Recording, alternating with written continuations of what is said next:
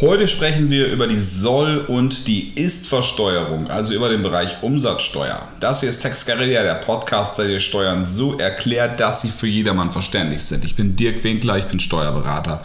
Schön, dass du da bist. Wenn ihr ein Gewerbe eröffnet, dann werdet ihr gefragt in einem Fragebogen vom Finanzamt, wollen Sie nach vereinbarten Entgelten versteuern oder nach vereinnahmten Entgelten.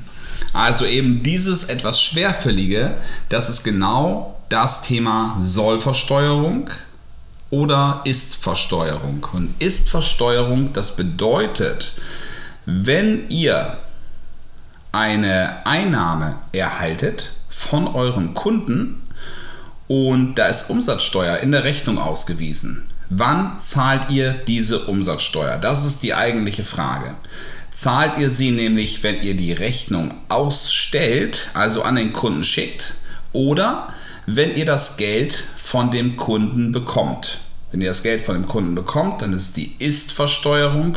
Und wenn es halt wirklich nur nach dem Papier geht, also nach der ähm, virtuellen, noch gar nicht wirklich erfolgten Einnahme, dann ist es die Sollversteuerung weil ihr sollt das irgendwann in der Zukunft erhalten. Aber es ist noch nicht da. Deswegen ist es nicht die Ist-Versteuerung. Es ist noch nicht auf eurem Konto. Um das jetzt ganz mal, mal relativ ähm, platt zu sagen oder in einen Satz zu formulieren. Kann man sich das aussuchen? Grundsätzlich erstmal ja. Wenn man sich das, äh, wenn man das Ge Gewerbe eröffnet, also wenn ihr euer Business startet und dann bekommt ihr diesen Fragebogen vom Finanzamt und dann ist es erforderlich, dass ihr sagt, ich beantrage die Ist-Versteuerung. Und wenn ihr mich fragt, diese Ist-Versteuerung bitte immer beantragen, weil es gibt keinen Nachteil. Es ist für euch ein Cash-Vorteil. Angenommen, Kunde kommt zu euch, ihr arbeitet für den und stellt dem in Rechnung, ich sage einfach mal 10.000 Euro, größeres Projekt gleich zu Anfang, 10.000 Euro plus Umsatzsteuer, das sind 19 Prozent in den meisten Fällen, also 1.900 Euro. Wann wollt ihr die bezahlen? Wollt ihr die vorstrecken, obwohl ihr das Geld vom Kunden noch gar nicht bekommen habt? Möglicherweise fällt der Kunde ja sogar irgendwann aus, ihr bekommt das Geld niemals und dann habt ihr das Geld für das Finanzamt schon vorgestreckt. Also, ne, in diesem Fall würdet ihr die Rechnung irgendwann stornieren, würdet das Geld vom Finanzamt wiederbekommen. Aber worum es mir geht, ihr geht in Vorleistung gegenüber dem Finanzamt, obwohl ihr das Geld noch gar nicht bekommen habt. Viel mehr Sinn macht es, ihr wartet ab, bis ihr das Geld vom Kunden bekommt und erst dann zahlt ihr auch die Umsatzsteuer an das Finanzamt weiter. Ne, ihr leitet es weiter. Es ist dann wirklich so dieser durchlaufende Posten, als welcher die Umsatzsteuer immer ähm, bezeichnet wird.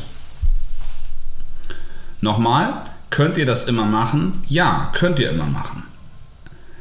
Außer wenn. Und jetzt geht es nämlich ähm, ins Gesetz. Im Gesetz steht drin, Paragraph 20 Umsatzsteuergesetz. In erster Linie, wenn der Jahresumsatz mehr als 600.000 Euro betragen hat. Umsatz ist eben das, was ihr von euren Kunden bekommt, plump gesagt, also nicht der Gewinn, sondern wirklich der Umsatz. Und wenn das mehr als 600.000 Euro im Jahr sind, derjenige, der anfängt als Selbstständiger sich ähm, selbstständig tätig zu machen, der muss halt diese 600.000 Euro erstmal erreichen. Derjenige, der schon ein paar Jahre am Markt ist oder der einfach ähm, auch zum Beispiel ein Handel beginnt. Handel hat immer mehr mit, Hand, mit Umsatz zu tun, also einen höheren Umsatz, dafür eine geringere Marge, als wenn ihr ein produzierendes Gewerbe habt. Ja, also der Händler ist hiernach nur ein bisschen im Nachteil, weil er halt diese 600.000 Euro Grenze früher überschreiten wird als derjenige, der halt wirklich produziert.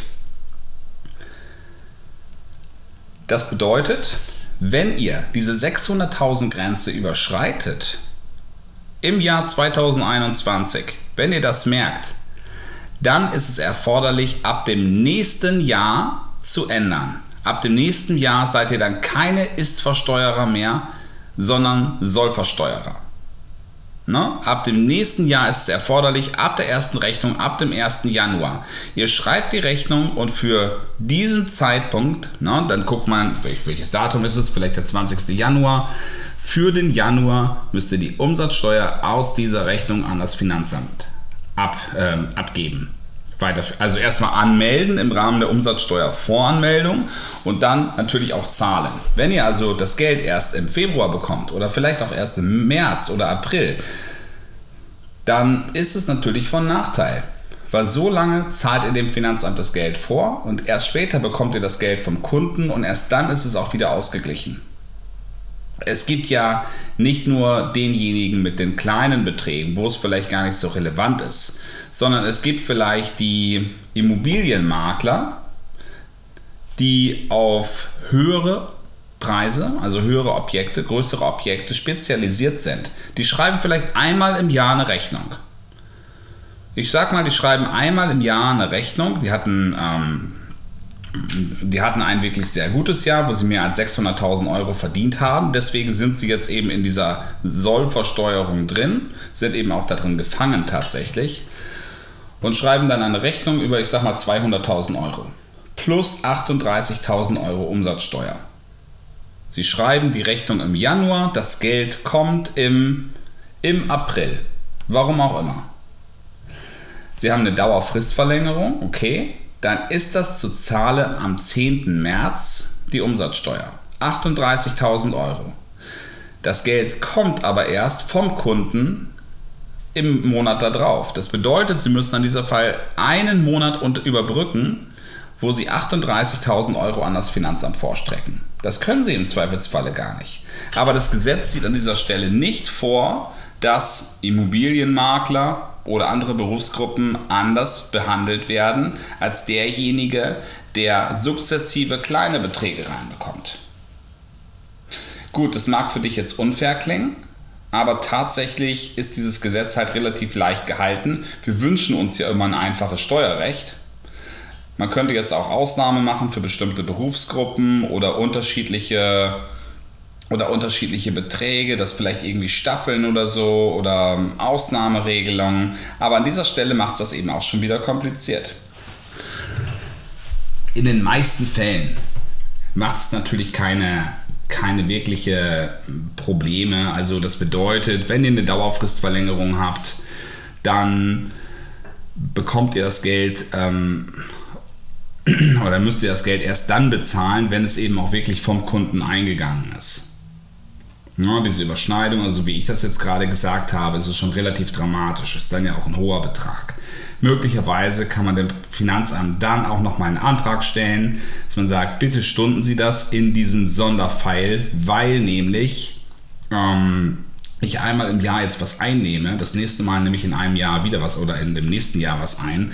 Ich habe diese 38.000 Euro gerade nicht.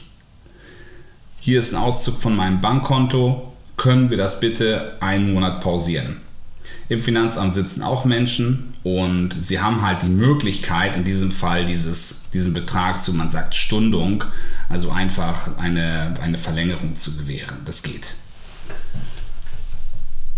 So, jetzt fragt ihr vielleicht, okay Dirk, wie kann man das Ganze, kann man das Ganze denn irgendwie umgehen?